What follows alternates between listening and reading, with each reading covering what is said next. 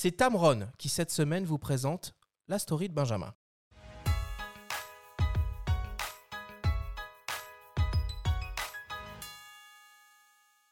Mai 68, le rictus provocateur de Cohn-Bendit devant l'uniforme, une photo emblématique d'une époque et d'une génération. En seulement six années de reportage, Gilles Caron, disparu au Cambodge en 70 dans des conditions mystérieuses, a réalisé plusieurs coups d'éclat. En Israël pendant la guerre des six jours, au Biafra, au Vietnam, en Irlande du Nord. Être au bon endroit, au bon moment, un mantra que Gilles Caron applique aussi bien sur les théâtres de guerre que dans les soirées parisiennes. Lorsque le chanteur James Brown en plein concert tend la main à Catherine Deneuve, assise au premier rang, il est là, en première ligne, aux premières loges. L'action n'empêche pas la réflexion, Caron est rongé par un conflit intérieur. Question d'éthique sur son rôle de reporter, symbolisé par une image terrible. Il photographie son ami, Raymond Depardon, caméra au point, cadrant en plongée un enfant mourant de faim, en pleine guerre civile, au Biafra.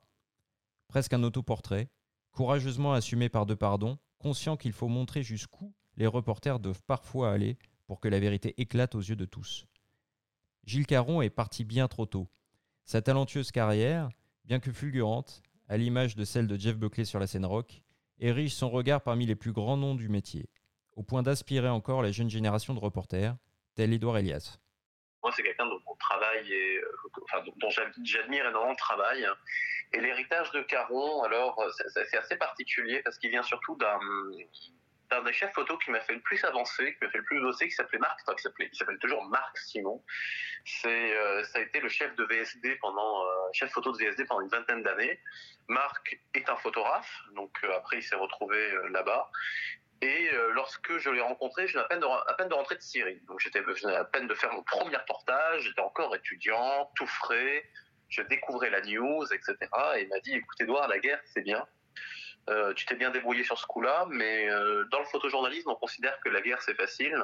Un bon photographe, un bon photojournaliste doit autant être capable de réaliser des images en zone de guerre que lors d'un meeting politique, que en face d'un mannequin, que dans d'autres choses. Et en fait, l'héritage de Gilles Caron que m'a transmis finalement Marc, Marc Simon, c'était de devoir chaque jour me renouveler et d'essayer d'exceller dans un reportage de la même manière, mais quel que soit le sujet. Je pense que l'héritage de Gilles Caron, au-delà de la qualité du travail, parce que des, photographes faisant des photos euh, extraordinaires, eh ben la génération de, Gilles Caron, il y avait Henri Huet, il y avait Larry Burroughs, euh, bon ceux-là ils sont morts, mais il y avait un Don McCullin, euh, il y avait énormément de photographes déjà de cette époque qui travaillaient extrêmement bien, qui faisaient des photos très très fortes au Vietnam, etc mais qui étaient aussi capables d'aller faire du, euh, du, showbiz à Paris ou de la mode ou des choses, il y en a quand même beaucoup moins, et qui avaient autant ce respect de la photographie et de l'humain en tant que tel.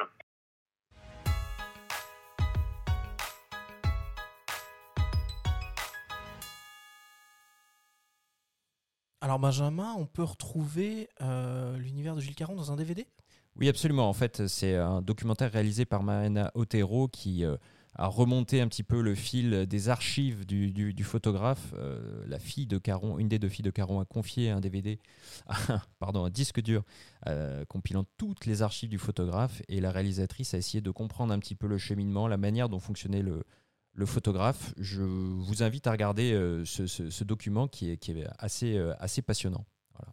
Pascal, Cyril, vous connaissez un peu le travail de Gilles Caron?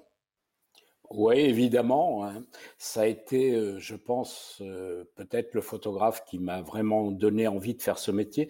En 78, je faisais mon service militaire à l'ECPA, au Fort d'Ivry le service photo des armées je me rappelle m'être tiré en douce de la caserne pour aller voir une exposition de Gilles Caron à la BN. C'est une des premières expositions. Et puis après, j'ai souvent regardé son travail. Euh, pour moi, Gilles Caron, c'est l'intelligence pure. Euh, bien sûr, c'est un bon photographe, mais l'intelligence des situations, l'intelligence euh, géopolitique. Euh, voilà, c'est quelqu'un qui a amené notre métier au summum, mais je pense grâce à son intelligence. Et toi, Cyril? Alors justement, je peux me permettre de rajouter par rapport à ce que dit Pascal. Moi, j'ai eu la chance euh, de travailler à l'agence Gamma, dont était issu Jules Caron.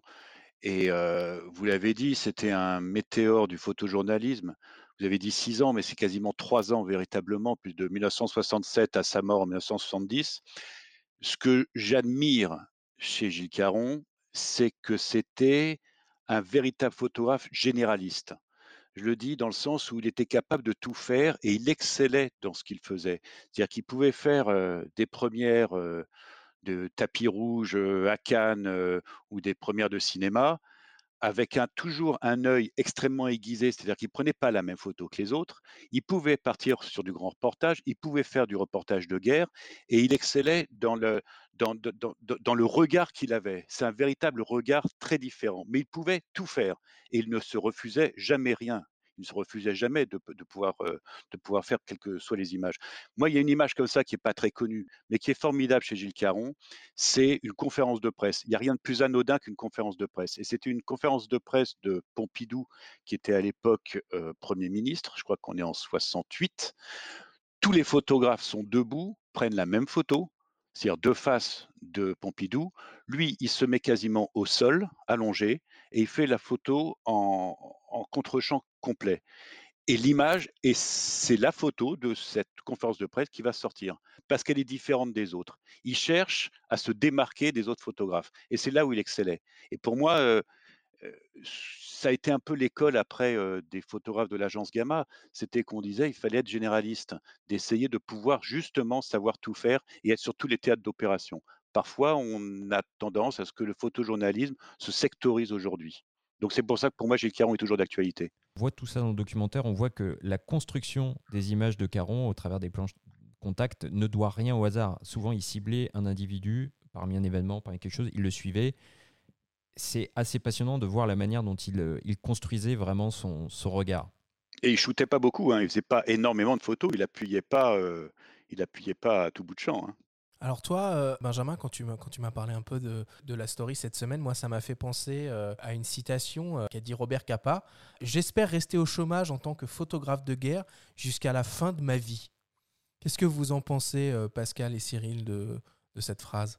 Moi, il y a, un photographe qui est extraordinaire, qui s'appelait George Roger, qui était un des fondateurs de, Magnum, qui faisait du, du reportage de guerre parce que c'était l'actualité, parce qu'il y avait aussi la Seconde Guerre mondiale.